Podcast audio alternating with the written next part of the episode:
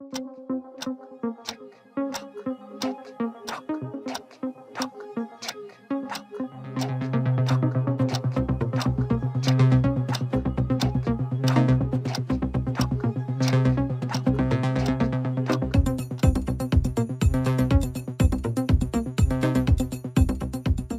Saludos amigas y amigos y bienvenidos a Watching the Watchmen, un podcast especial de Desmenuzando en el que estamos haciendo recaps de la serie Watchmen de HBO. Hoy vamos a estar hablando del episodio número 4 de la serie que se titula Rosa. If you don't like my story, write your own. Pues chúpate esa. y eso tiene un doble significado, porque obviamente está el significado meta que está usando Damon Lindelof de que si no te gusta mi historia, Escribe la tuya. Escribe. Que también, que es ese comentario meta, pero también es el, el argumento básico del internet troll. Ajá. Cuando tú dices que no te gusta algo que a ellos les gusta y te dicen, pues, ¿por qué no escribes tu propia cosa? hazlo tú. Hazlo tú, Sí, exacto. me acuerdo de toda la gente cuando nuestras discusiones de Game of Thrones. Pues haz tu Game of Thrones. Ajá, exacto. Eh, no, no, no tengo que hacer la mía. Esta no me gusta. Sí. Yo no tengo el, el income para hacer la mía. Eh, pero también tiene un doble significado porque es una cita de una de la novela vietnamita. ¿No es vietnamita? Nigerian. Nigerian, perdón. Es que hubo, eh, hubo vietnamitas en este. Sí. Eh, eh, una nigeriana que está leyendo el personaje del marido de Angela en, Ajá, en la serie. ¿Qué- ¿Cómo tienes el nombre de la novela ahí o no? Ah, no. No, no importa. No o sea, importa es, es- es relevante de que es una cita que sacó Damon Lindelof de ahí. Eh, y si tuviéramos más tiempo, pues habría que leerse la novela para sí, ver cuál exacto. es el Pues estoy medio curiosa, actually, de la novela, pero... Para, para sacarlo de Sí. ahí. Así que vamos a... Pero antes de empezar con el episodio, Yes. hay que hablar un poquito del episodio anterior Yes. para ver las cosas que este episodio nos contestó del episodio Dale, anterior. hagamos el checklist. Pero un, este, un listener en Twitter nos dijo, eh, porque el, el episodio 2 se llama She Was Killed by Space Junk Ajá. y en ese momento no, no habíamos encontrado la referencia, pues este, gracias a un listener en Twitter sabemos Saludos que es... a, a Víctor, que llama a- Víctor. ajá, ajá. Big J en, en en Twitter. Sí, pues gracias a Vic J sabemos que la el título del episodio 2 es una línea de la canción de Devo que Lori estaba escuchando en su apartamento. So, claramente, aunque, aunque pensemos que los títulos tienen eh, significados meta o más allá, Casi siempre tienen más de un significado que le han exacto, dado. van a salir siempre de algún lugar rebuscado del episodio. no, no son inventados full. Eh, lo otro que que podemos discutir del episodio pasado es que habiendo escuchado el podcast oficial de HBO donde Lindelof este, habla más sobre el crafting de, de- de adaptar la novela, este, sí menciona que no le gusta que, que le llamen clones a Mr. Phillips y a Miss Crookshanks.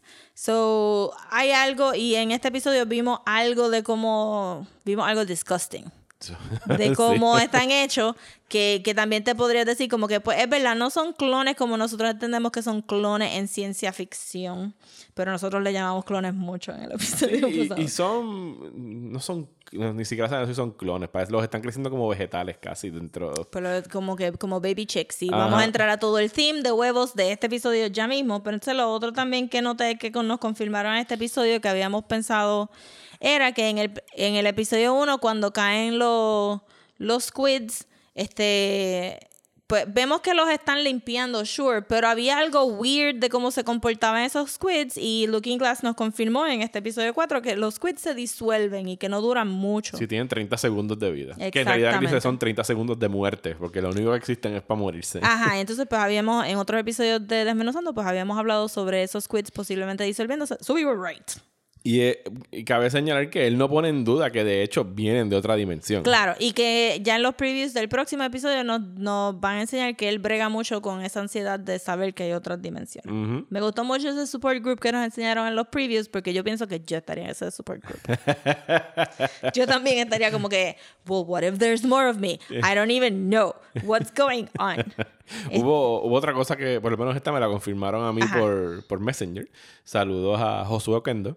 Hey. que lleva escuchando el- los episodios de Watchmen desde hace tiempo ya y me ha escuchado pidiendo en varias ocasiones hablando sobre el font que están usando para Watchmen.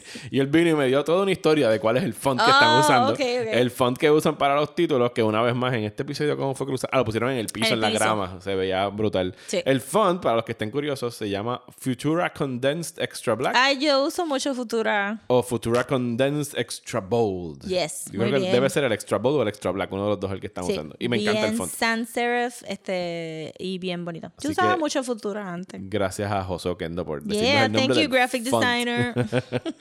¿Y esas fueron todas las dudas del episodio pasado? Eh, sí, exacto. Este, bueno, y eso eh, que obviamente, pues todos los episodios nosotros no hemos, no hemos entretenido mucho la idea de que Will Reeves es otra persona que no sea Will Reeves, aunque todavía podría ser maybe Hooded Justice, pero ciertamente no es Doctor Manhattan, and No. I don't think, and I think we should drop it. Sí, ya, por favor. Que tenga la teoría de que Will, Re- Will Reeves es Doctor Manhattan. Y que las pastillas no Desistan. ti- las pastillas tienen un significado, pero no tienen, no tienen que ver nada con que son pastillas que hacen que Doctor Manhattan se pueda ver en human form, ni mucho menos. Averiguamos una cosa más, Rosa. Y esta es ¿Qué? importante. Ok. A través de los PD files.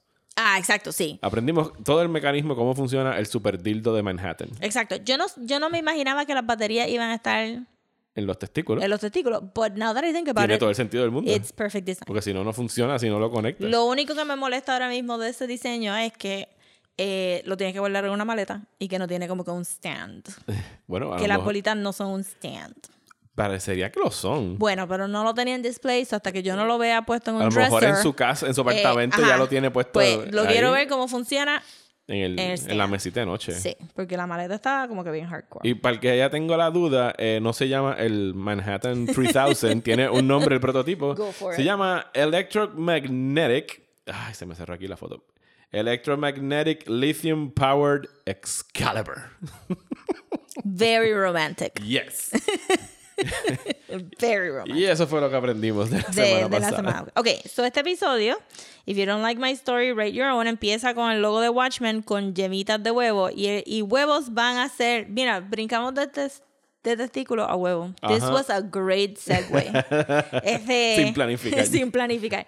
Eh, y vamos a ver este huevos a través de toda la, todo el episodio. No es la primera vez, porque en el primer episodio, Angela Aber, la introducción, es rompiendo huevos a un bowl y creando un smiley face con un poquito de sangre para ese shout out al original smiley face pin del comedian. Entonces vemos una familia. eh, yo me recordaba de esa canción de Kenny Rogers y Dolly Parton, pero yo no escucho Kenny Rogers, of course. Escucho un poquito Dolly Parton, pero ¿te recuerdas cuando hacían los infomercials que Ajá, salían? me acuerdo. Eso salía como- a veces salían en los, en los discos estos de éxitos de compra esta, se- 60 canciones por Yes. 19.95. Y era como que el perfect choice para la familia que Era no- Islands in the Streams. Ajá. Yo te voy a decir que aquí en casa esa canción empezó a sonar y de repente de la nada mi esposa empieza a cantarla desde el principio letra por letra y yo, ¿qué, qué carajo está pasando aquí? Eh, ya para el la- yo vi este episodio dos veces. La segunda vez yo la estaba cantando. Ajá. It's a fucking Pero catchy se song. sabía toda la letra. O sea, yo como que, ¿qué es esto? Porque tú estás cantando Kenny Rogers y Dolly Parton y yo, porque todo el mundo se sabe la canción. It's a standard, it's a classic. Y yo, Eh, pero- cuando empezó el coro, me acordé que la había escuchado, pero al principio no era como que, que tú... Es que, ¿cuál- ¿qué otra canción? yo sé que Kenny Rogers ha hecho otras canciones, pero ¿qué canción? eh? Footloose no es la Kenny Rogers. Ugh, yo no sé. Dale. Anyway, la cosa es que nos presentan este como que All American Oklahoman White Couple. Ella está vendiendo huevos on the side of the road, que no es como que el mejor sitio para vender los huevos, but there you go. Ajá. Also, paréntesis, se supone que huevos frescos no los metas en la nevera, so no es como que Si tienen que estar refrigerados. no no tienen que Por estar eso que no tienen que estar... Exacto, Que, que so- están en un stand al, So, no al lo digo porque los huevos se van a dañar. I'm just saying que nadie va a parar en the side of the road a, A comprar, comprar huevos. huevo. este, y entonces pues tienen como que este, Meet este cute. cute. moment, ajá. Oh, se te cayeron los huevos, Oh, déjame no, ayudarte. Déjame ayudarte. Entonces pues son una pareja y están todos juntos y they make puzzles and they eat together and they And love each other. And they Netflix and chill. Ajá, and it's so great. Y de momento Ding dong. y esto estuvo brutal porque el sound design de este episodio estuvo bien bueno también, que la canción parará inmediatamente con el ding dong Ajá. del doorbell. Y tenemos nuestra introducción al nuevo personaje que se llama Lady True. y Lady True. La hemos, hemos visto el logo Sí. por ahí. Eh, y ella es una muchacha Multitrillonaria. multitrillonaria. Vietnamita. Yo diría que barely 40. Sí, debe estar en los early 40s. Ajá. Eh, casi yo pensé que era como que este de la misma edad de Angela. A mí me pasa mucho, me pasa con personas de raza negra y raza asiática, que es que se les, es bien difícil, ellos envejecen bien Because lento. they're eternally young. Ajá. Así que pues, a lo mejor tiene 60. Pero, eh, Sí. pero- pero, yo diría que sí, que early 40s. sí, early estar. 40s fue lo que está vestida toda de blanco. Este El no, design del suit me encantó. el design de su está bien bueno. Fíjate, no busqué qué significaba el color blanco en vietnamita. Yo sé que en Japón significa como que muerte. Sí, en Japón el blanco es para la muerte, es para Ajá, los exacto. velorios y cosas así. So, entonces ella este, viene, habla perfect English y, y introduce, un con- introduce eh, eh, una dinámica inmediata donde ella va a hablar por tres minutos Ajá. Con un reloj de arena. con un reloj de arena que también en, este, habíamos visto reloj de arena en, el- en el escritorio de Bate. Yo sí. Y les trae, pues, ella, Lady True, entró a la casa de estas personas que se llaman The Clarks y ella quiere comprar la casa. Se llaman literalmente The Clarks. Se llaman The Clarks. Oh por my God. fue que- sí. yo pensaba que tú estabas tripeando. No, porque yo se lo estaba, con- yo se lo estaba contando a Balmain lo de, lo de Superman y él me dijo, ¿pero qué se llaman The Clarks? Y como, oh my God. Este, Otra referencia, Otra Superman. referencia, que ya mismo vamos. Entonces, este, Lady True le dice que ella quiere comprar la casa y los, este, las 40 cuerdas. Ajá. Y que ellos están como que, what? No. Está en nuestra casa. woman. This house has been with us forever. Y ella trae la primera palabra importante del, del episodio, que es legacy. Y ella le dice, entiendo por qué no me quieren vender la casa, porque ustedes piensan que este es su legado, pero el legado está realmente en sangre. Ujú. Y cuando ustedes dos se mueran, su legado muere. Exacto, and you're gonna be extinct. Y ellos estaban como que, how dare you throw our mortality in our faces. este, y entonces ella produce el big reveal de esta negociación, que es, she has made them a baby, Y no any baby. Es, a biological baby. es su bebé. De su. de- Ajá, exacto. lo imagino que lo debe haber hecho en un petri dish o whatever. Eh, O como, o como- artificial womb. o como los estaba haciendo eh, Exacto. Ozymandias allá Este, abajo. Exacto. En un Pero hopefully me- me- menos traumático para todo el mundo envuelto.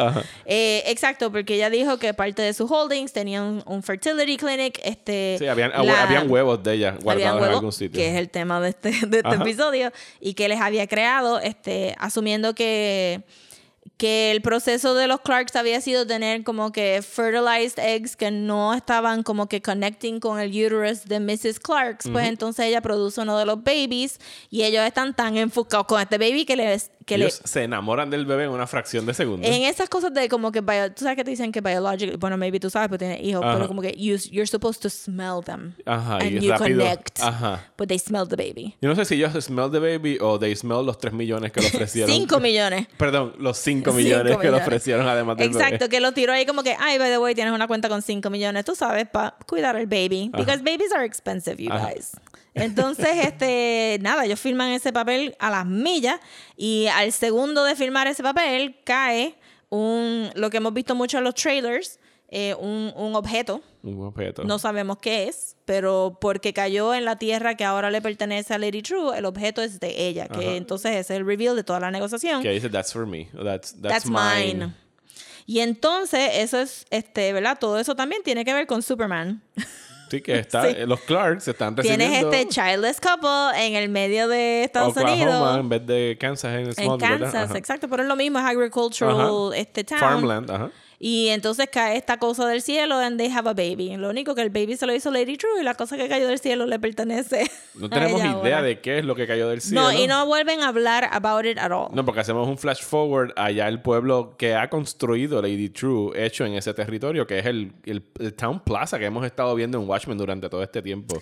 Pues fíjate, Porque es una Yo transición no así como una sentí que era un disolvencia. flashback, pero ahora que tú lo mencionas, sí podría ser que, que ese mismo terreno es donde está construido el Millennium Por lo menos Millennium de la Clock. manera que lo hacen la disolvencia, yo entendí que el territorio que ella compró es donde ahora está el Town Square, donde hemos visto que han pasado sí, estas cosas. tiene, tiene, o el, el reloj bien grande, sí, o el, reloj, Vivarium. Donde está el, mu- cerca donde está el museo este de, del, del... Yo no sé si el museo está in the, como que center of town Pienso que y está- lo del reloj está out. Pienso que el, el, el reloj parece que está más afuera, pero por lo menos en la transición que hacen, por lo menos en el Sí, lenguaje ven- visual, transicionamos de ese momento donde está enseñando el farmland de ellos desde arriba a hacer una disolvencia al town square y entonces ahí nos encontramos con Angela entrando al museo.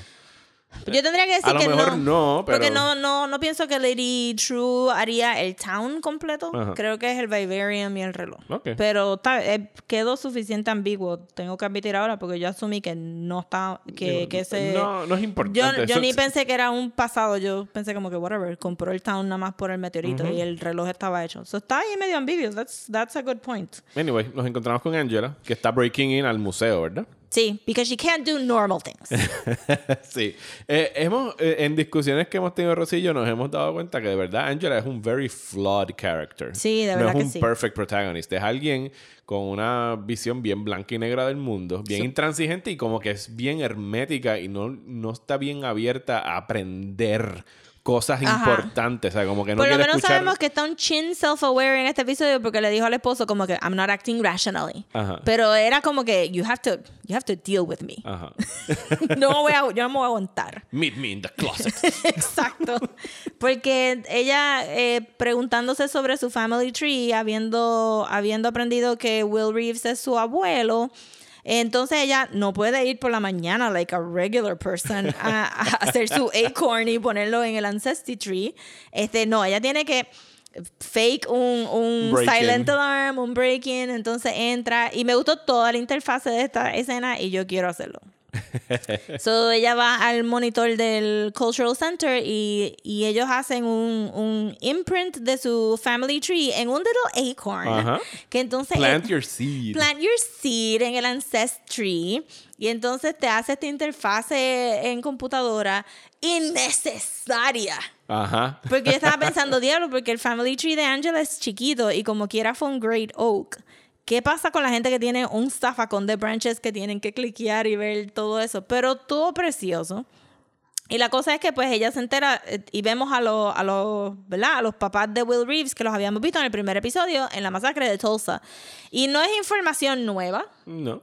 pero, and- pero sí hubo un, como una discrepancia que te estuve diciendo por message porque it threw me off completely, donde la máquina le dice a ella que la familia entera se murió en la masacre de Tulsa, pero la máquina también le dice a ella que tiene un abuelo que se llama Will Reeves Ajá. y que ella es un descendiente directo de estas personas. So, hay un disconnect Así que ahí bien ella brutal. no necesitaba en realidad, al menos que la data de Will, de Will Reeves no haya subido hasta que él ya puso el, el- el ADN en el episodio pasado de Sí, él. que sí, sí, sí. Ajá. O sea, eh, pero si su AD, o sea, el ADN de Angela debió de haber identificado a estos great grandparents Ajá. por encima de Will De Will Reeves, Reeves, sí. by my middle school. Porque sí estaban en la base de datos. de. Exacto. Ajá. So, que, que hay una cosita ahí que es media weird, que como todo es bien deliberado, no sé qué pensar, si esto es como que un clue. Nosotros eh, en algún momento especulamos de que la data que le está ofreciendo ese, esa computadora es- está planted. O sea, es algo que le están Pun informando. sí. está planted en el sentido de que le están dando información que alguien quiere que ella sepa de poquito en poquito. Exacto, y si damos fast forward al final del episodio donde se está discutiendo de que Angela no sabe quién de verdad es Will Reeves, Ajá. pues entonces hay algo ahí extraño entre si es su abuelo, Ujú. porque su DNA matches a su, a su bisabuelo, pero no es la persona que está diciendo que, que está diciendo. Pero no es Doctor Manhattan, estamos claros. Sí, cálmense con teoría. sí. Y entonces también regresamos a la idea de que aunque Looking Glass tiene todos los visual cues de Rorschach, la verdadera Rorschach aquí es Angela, Angela. sí. Es Sister Night. Y, y hay algo también que de, de como nos enseñan siempre, cómo ella se está preparando para vestirse como Sister Night. Y su, todo su shtick es painting her eyes shut. Y es como que ella tiene una visión tan limitada que a veces puede ser frustrante porque she keeps undermining un montón de personas que debería estar como que como que nena, sácale más información. Y, parte, parte de una escena más adelante, cuando ella está con Lori, que ella no sabe quién es Lori, a mí eso blew my mind. Sí, y que es bien fácil ver el personaje de ella cuando está por su cuenta.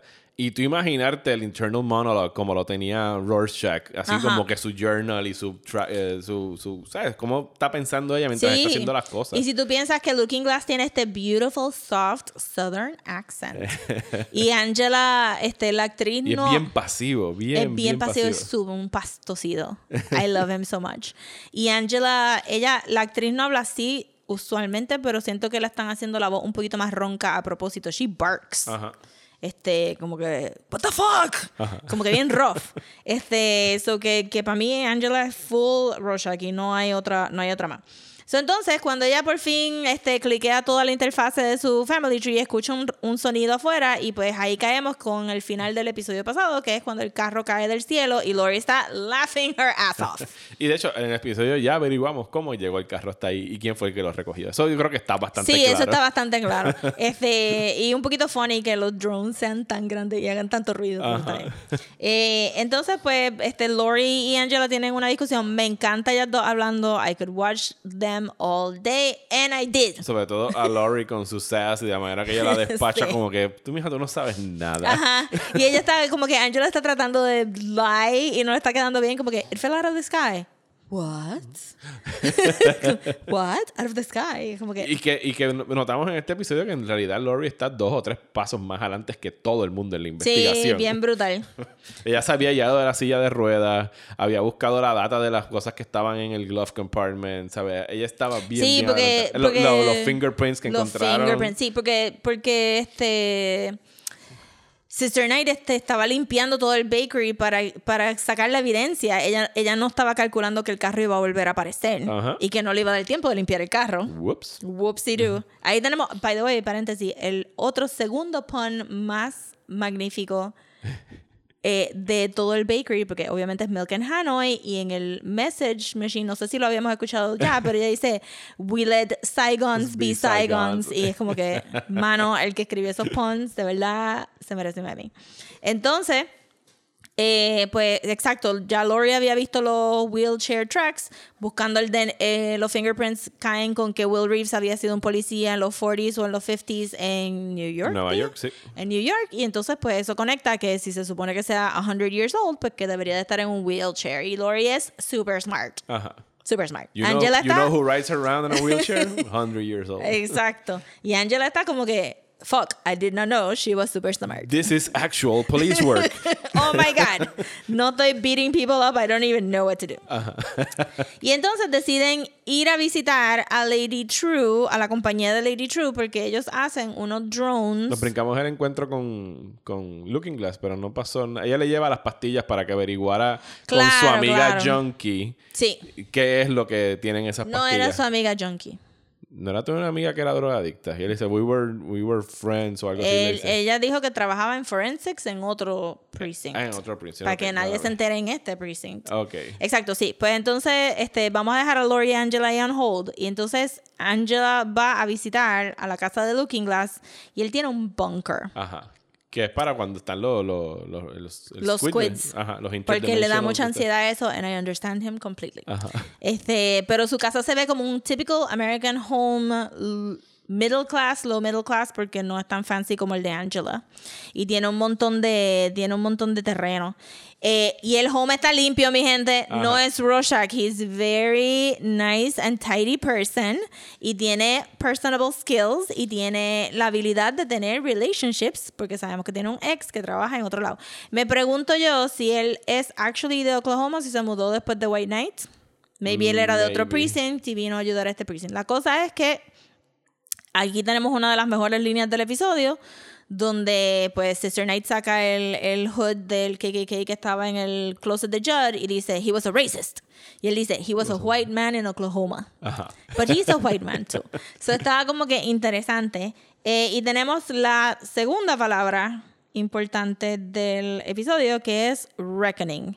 Porque ella le dice, I reckon, blah, blah, blah. Y él dice, I reckon, blah, blah, blah. Y dice, well, it looks like we have ourselves a reckoning. Ajá.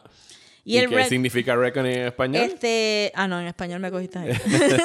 reckoning en español es como que es, hora de enfrentar algo. Como que una confrontación. Una, confrontación. En inglés la, la, versión arcaica era básicamente reparation.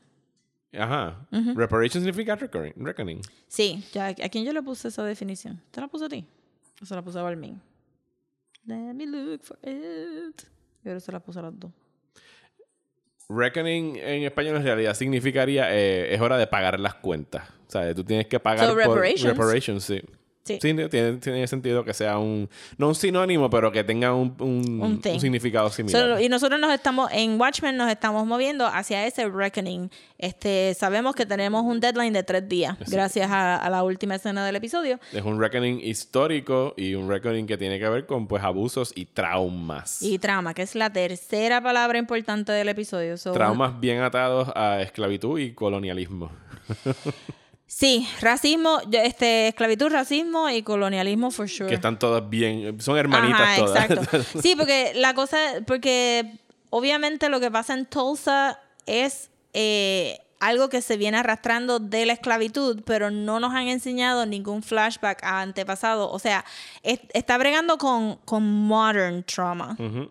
Que sí está atado a, a old trauma, pero fíjate que no nos han enseñado nada del genocidio de los Native Peoples, ni de la guerra civil, ni nada de esto. Estamos hablando de cosas que le pasaron a tus abuelos. No, que sí, que Que- pasaron. Y aquí también se introduce lo que sería el- el- la- las masacres que ocurrieron en Vietnam a raíz del colonialismo y de la guerra y de toda la Exacto, gente que so que, que para mí lo hace bien fascinating y bien importante porque todo el mundo sabe de la trauma que se hace, que pasó a long time ago.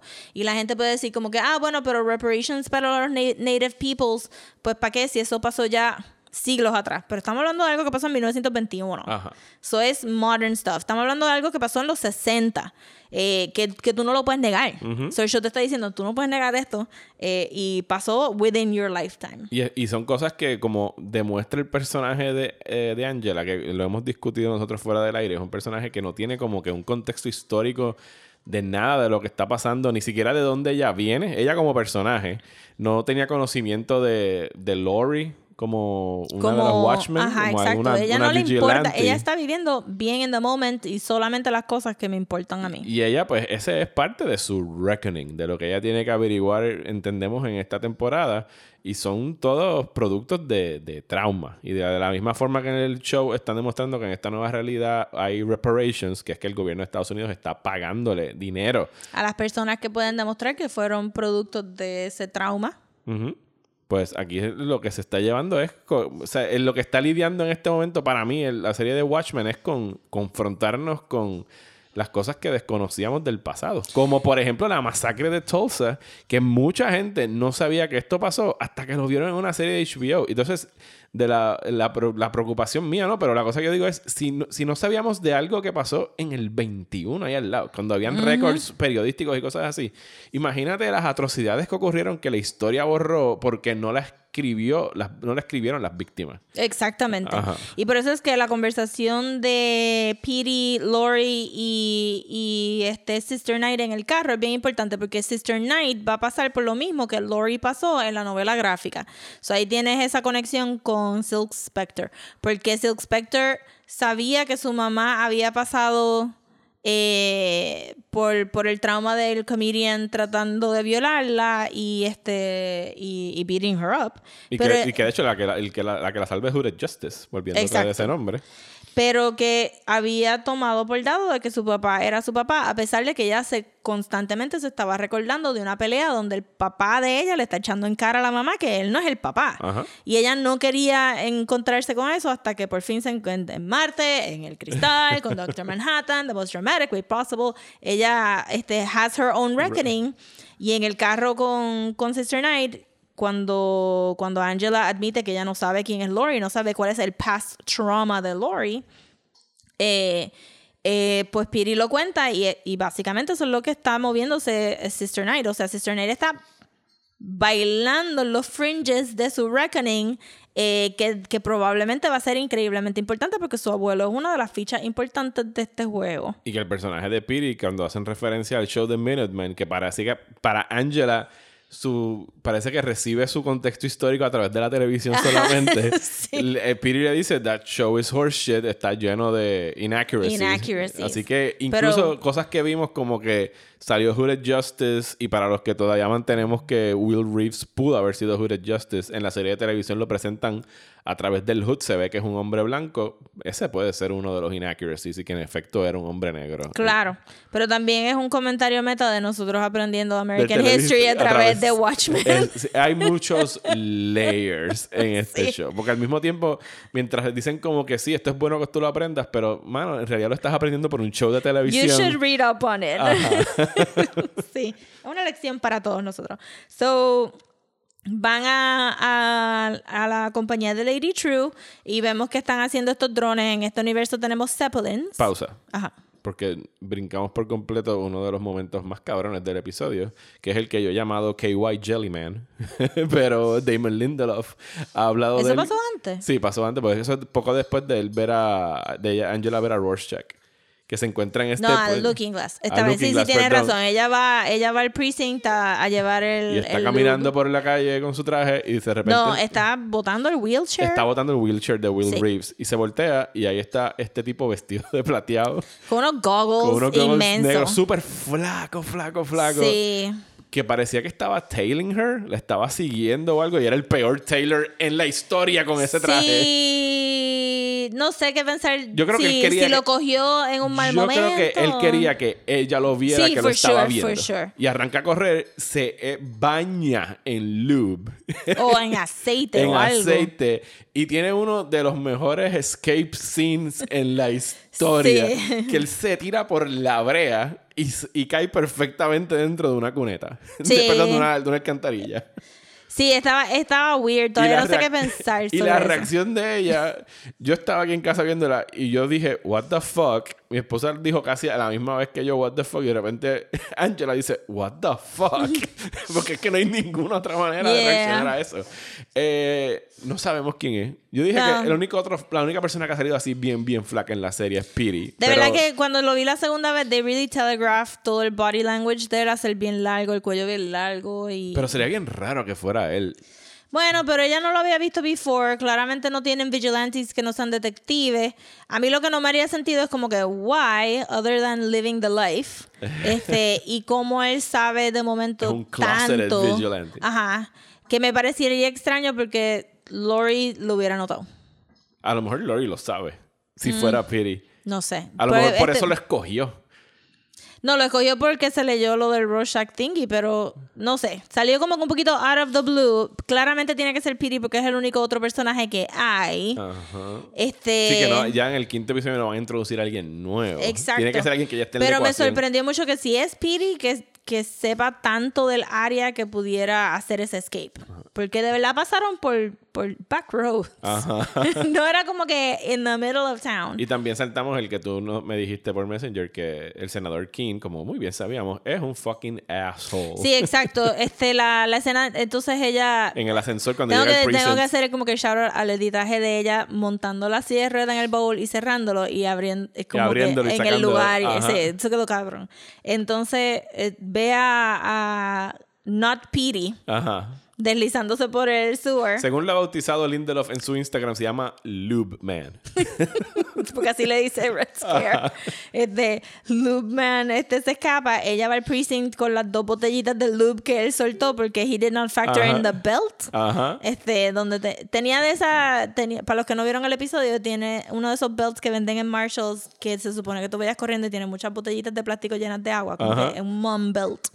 Eh, pero no se puede deslizar con el belt, so he discards it. Ella se lo lleva, ella habla con Scare y con este Pirate Pirate, Jenny. Jenny, la más misteriosa de todas. Ajá. I hope we get to find La something única que about de her. verdad tiene una identidad secreta, parece. sí, porque no sabemos quién es.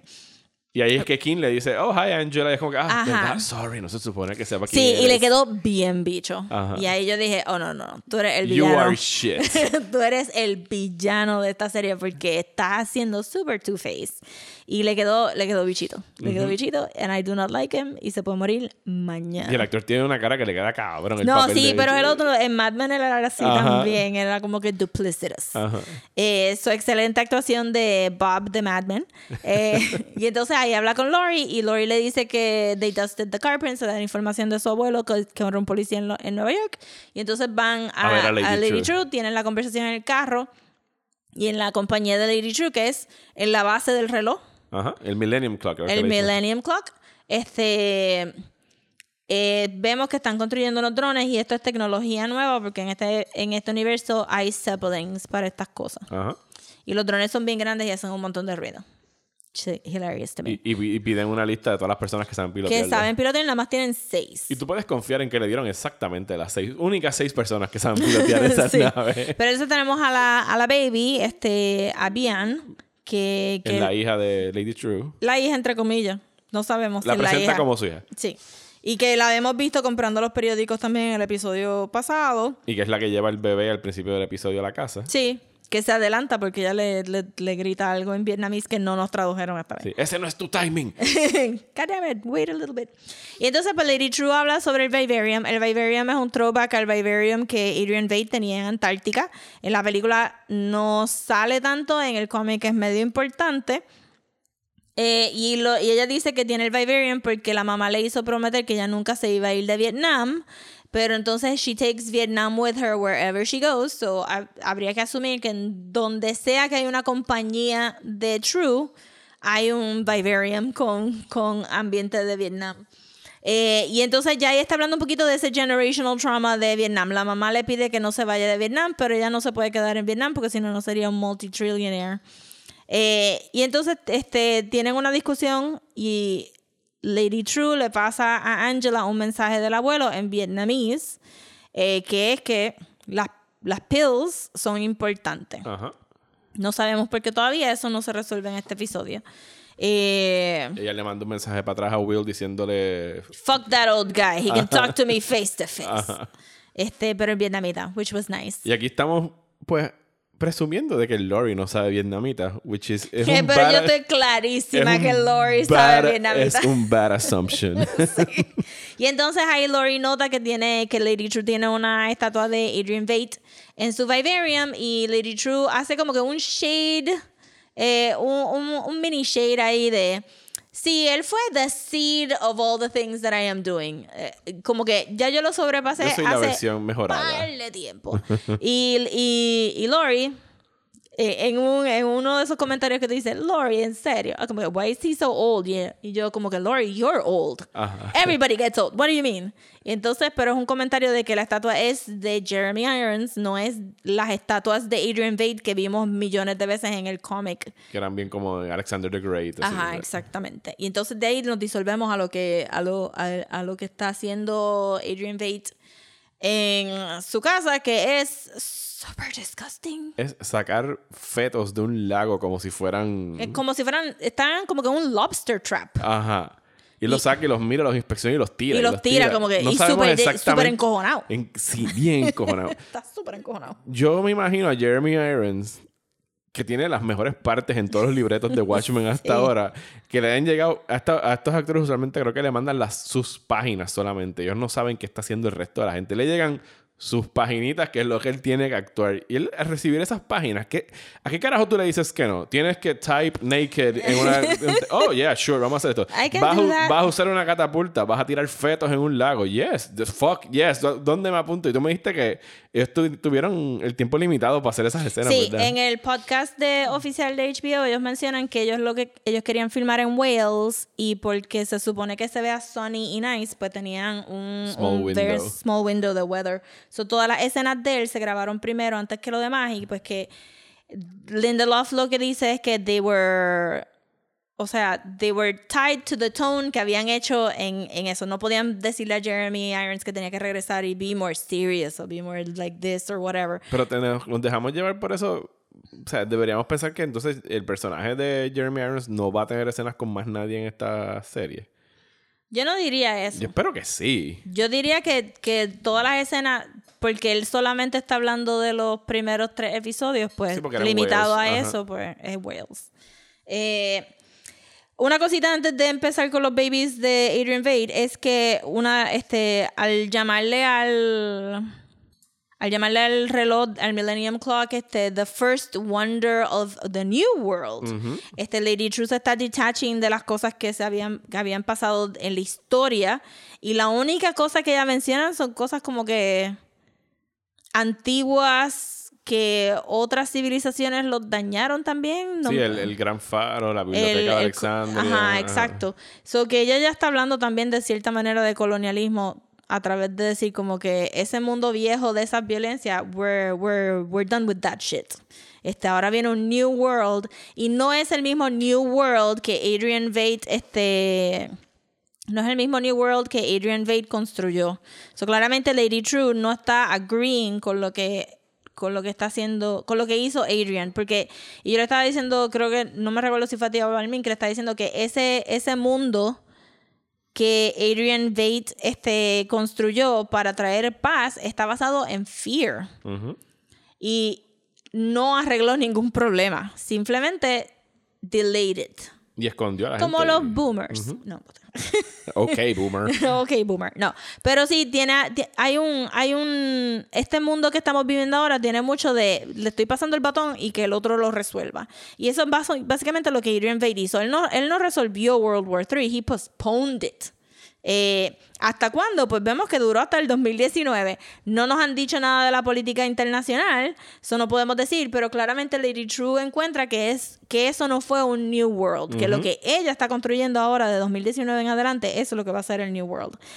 Y, que, es bien específica, lo dice bien, de dónde es que lo construyen. Dicen, aquí estamos en el medio de la nada, aquí no hay seismic activities, aquí no pueden haber maremotos, así que esto va a durar forever. Forever. Short of a nuclear explosion, que es como que Chekhov's gun. Probablemente vamos a acabar en un nuclear explosion. Entonces, de ahí disolvemos a, Adrian Veidt y está pescando sus babies y los pone como que en un steampunk este oven. Y los crece. Los crece en ese horno weird, se escucha mucha gritería, son un painful process, salen como que biocos anyways, no saben hablar, no saben pensar muy bien, se, se nota que se tardan un poquito él dijo, by the end of the day, tú vas a tener las habilidades de hablar y, de todo esto. Y entonces hace un punto de decir que él no es el creador de estos baby, baby whatevers, que él es simplemente their master. Ajá. So que ahí hay otro revolución de misterio que te estás como que, what is even going on? Who is the creator? Ajá, exacto. Eh, también cabe decir que ya como tuvimos el reveal de que él es Adrian Veidt, que no necesitábamos anyway, y pues saludos a la gente que no creía que era Adrian Veidt desde el principio, que se soltó el vestuario un poco. Ajá. Y ahora él tiene como que su bufanda violeta, él tiene el pelito más disheveled, ya no es el, el British, este country lord. Ajá. Ahora es pissed off Adrian Veidt. Ajá, y he wants out. Ajá, y he wants out. Todos, todos sus proyectos que con la catapulta y todo eso, le está buscando la manera de escapar de donde está atrapado, que todavía no tenemos claro dónde es, solo que él tira gente para el aire y desaparece detrás de un fog. Ajá, que te hace pensar que es un force field, este situation. Eh, o unas nubecitas, porque el día está bonito, ¿no? Es como que son nubes lindas. Pero el episodio pasado él tiró a alguien y regresó congelado. Así que... Él con un mandó a caminar a alguien. Mandó a caminar a alguien, ¿no fue que lo tiró? Sí, porque ese cable no iba a dar para ese viaje. Ok, ok, ok. Sí, sí, sí. Y regresó congelado. Y exacto, o lo exacto, o ni llegó por decirlo a así. Lo mejor o aló, el, lo jaló. el cable. Lo. ¿Y qué congela el espacio? Yo pienso, que, yo pienso que está en Marte. Pues está ahí, ahí, porque también pues Antártica, Antártica ¿verdad? Yes. Todavía no estamos súper claros, pero claramente está en un force field. La cosa es que él mató todos los sirvientes que tenía so far, más la gente que está quemada en el basement. So hay un zafacón de cuerpos que le está tirando por ahí. I, had a night. Exacto. He is really pissed off. Y durante la escena de la catapulta te dice, When I first got here, I thought this was paradise, and now I realize it's a prison. So él tuvo que haber venido con la promesa de algo. O sea, él está haciendo estos experimentos for a purpose de este game warden o de esta persona que lo trajo aquí desde un buen principio, pero ahora se hartó y se quiere ir. Este, que... Y saben que se quiere ir porque lo están velando. Y lo están velando, pero conociendo todas estas cosas de Watchmen, puede ser que la persona que puso a Adrian Veidt en este force field está contando con que él se jarte y que eso va a ser el, el, actual discovery. Y tú hiciste una comparación de que él lo tienen atrapado como él mismo atrapó a personas para hacerlo del squid en el cómic. Exactamente, porque si se recuerdan del cómic original, hay mucho build-up de, que este, de que este escritor se había desaparecido, que era el escritor de The Black Freighter, y que resultó que todos estos artistas y escritores estaban encerrados en una isla y no se podían ir, y que cuando se los cuando acaban el experimento, estoy haciendo air quote, cuando acaban el experimento y se los llevan, los matan a todos. so, no sé para dónde vamos con Adrian Bates, pero... Y ahí tenemos otra... Eh, todas las, todos los cambios que hacen eh, en transiciones... De, Esa transición estuvo bien bonita. Del, del, mundo en Oklahoma a donde sea que esté Adrian Bates, siempre quedan cabrones. Y el de esta vez fue el de la luna. las nubes se convirtieron en lunas a través del telescopio. Exacto, la texturita de la luna. Estuvo bien bonito. Eh, y entonces. Regresamos a donde en el. Estamos en el apartamento de. en la casa de Lady True. Y Bian se levanta de una pesadilla y tenía un suero puesto. Ok.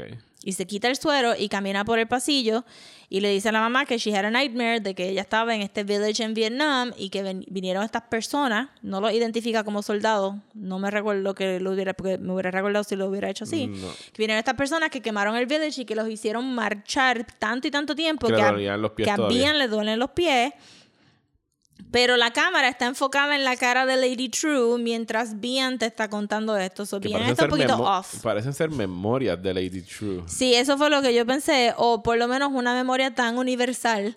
Pero ciertamente Bian no debería de tener esta memoria porque Bian debe tener como 14 años. So ella no vivió por la guerra de Vietnam.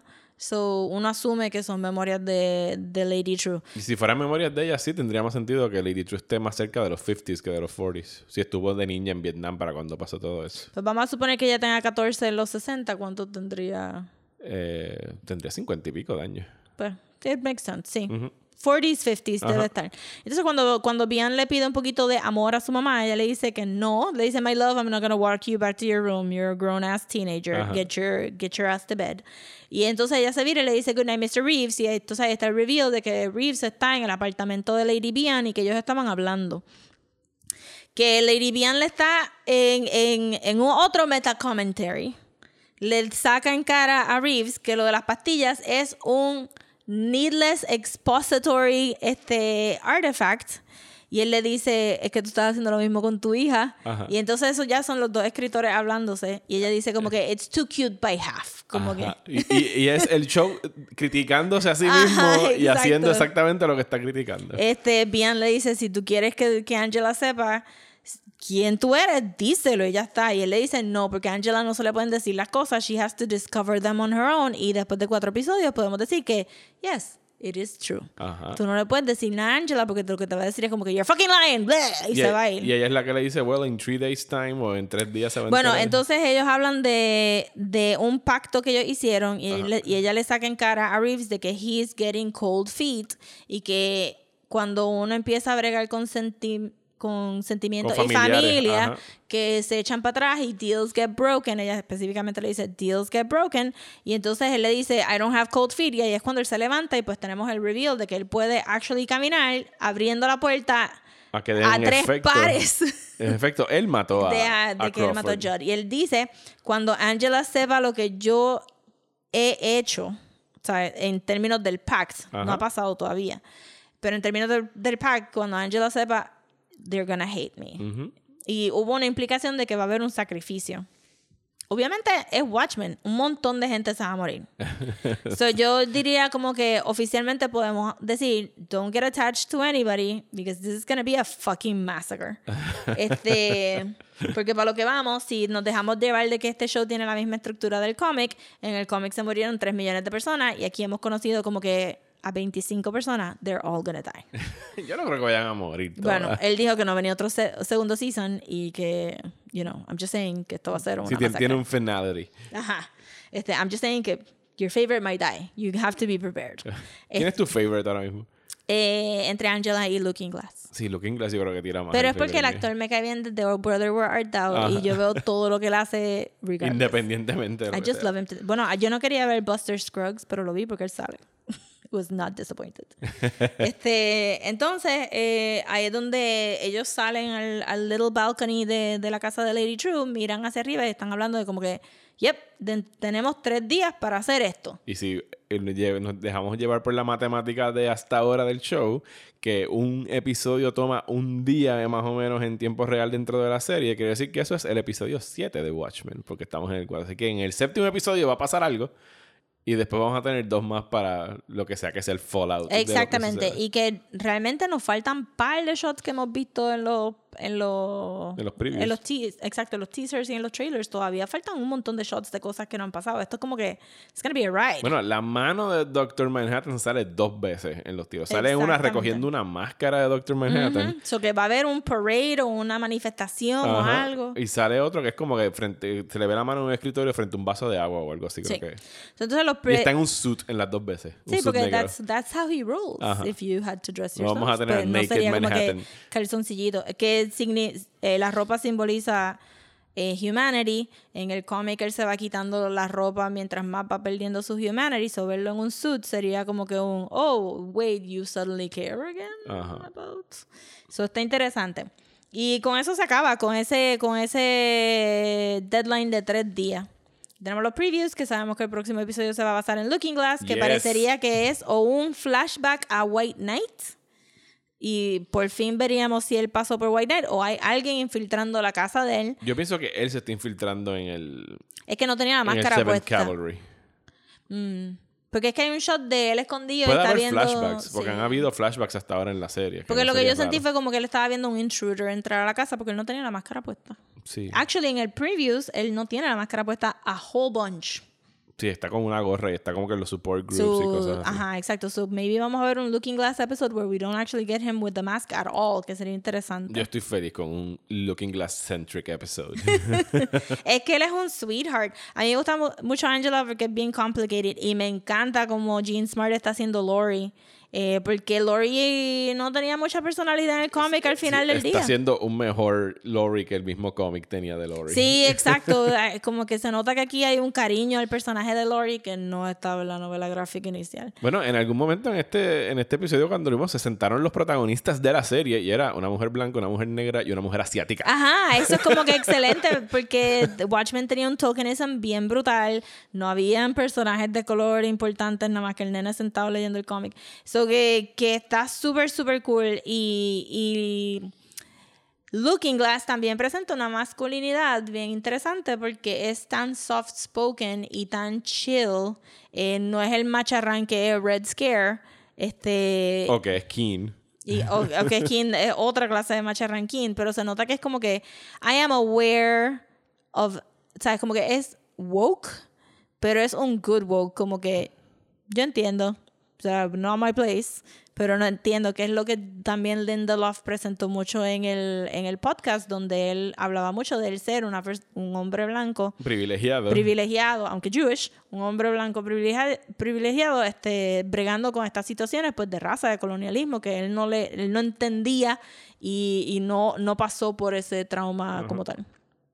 Pues sí, ese Yes. es el episodio número 4 de Watchmen. Eh, cada uno se pone mejor. Yo no sé qué están, cuál ha sido la reacción de ustedes, los que nos están escuchando de la serie, pero yo pienso que es eh, cada nuevo episodio se pone mejor y mejor y, y- y me estoy disfrutando muchísimo el verlo semana por semana. Estábamos discutiendo cosas si hubiese sido mejor binge it o verlo semana por semana. Y yo creo que en realidad ayuda a tener esa semana Sí. de pensar las cosas Se me olvida antes algo. de que llegue. Zumba, ¿qué se te olvidó? Eh, cosas que no nos han explicado todavía. Los papás de Angela les pasó algo. Eh, pero Cal men- Angela menciona que Cal tuvo un accidente, accidente en en Vietnam. Vietnam. So, eso está interesante también. Y no se lo dijo. O sea que. Sí. y- Y, si Cal ya- es super atheist. Sí. Super atheist. Mega atheist. Sí, esa escena quedó funny. And now Crawford Nowhere. is back to nowhere. It's back to nowhere. Eso quedó super funny. Eh, sí, ya eso era lo último. Pero si no, cuando se tiran esos detallitos como lo del accidente en Vietnam, es como que, ok, en algún momento vamos a Sí. saber qué fue el accidente en Vietnam y cuál es la importancia, porque si no, no lo tirarían así. Eh, pero sí, ese es uno de múltiples misterios que todavía quedan pendientes en la serie de Watchmen. No se frustren si están viendo la serie y en realidad yo creo que con este podcast demostramos que no es que no te hayas leído el cómic, es que la serie está siendo misteriosa a adrede. Ajá. ¿Sabes? Lo que el material que necesitas saber del cómic hasta ahora, pues ha sido importante en pequeñeces, pero es más como para decorar la serie y salpicarla con, con todo el mythos detrás de lo que es Watchmen. Pero funcionar como un murder mystery, que es lo que es esta serie. Sí. Es quién mató a Judd eh, hasta ahora, o sea, lo que es misterioso es misterioso por diseño. Así que no, no se frustren si no están entendiendo las referencias y cosas así, porque ni Rosa ni yo sabemos dónde está Osimandias, ni qué es exactamente lo que está haciendo. Ni Pero si quieren usar nuestras redes sociales para hacernos preguntas sobre cómicos, si nos quieren hacer preguntas que podamos discutir al principio del próximo episodio, pues por favor. O envíen preguntas también al email. Pueden contactarnos en las redes sociales como Desmenuzando en Instagram eh, a Desmenuzando Pod en Twitter y Facebook y nos pueden escribir a desmenuzando el podcast a gmail.com o escribirnos en la página de Patreon, donde quieran escribirnos. Sí, y si nos perdimos de algún detalle, como hizo el compañero que nos dijo sobre la línea de la canción de Divo, por favor. Y saludos a Manuel también, que nos envió los schematics del super dildo biónico. Todo lo que nos quieran enviar lo discutimos aquí. Si nos quieren enviar un email, lo leemos al aire alguna duda o alguna apreciación de, del show. Así que nada, esta es su casa. Muchísimas gracias por escucharnos aquí en Desmenuzando. Y regresamos la semana que viene. Yo sé que esta semana salimos tarde con el episodio de Watchmen. sorry, sorry a la gente que se chismó ayer y nos estaban mandando mensajes. Pero la semana que viene sí se supone que vuelve a salir el lunes. Así que, por, por favor, controlen el hate. Muchas gracias y hasta la próxima.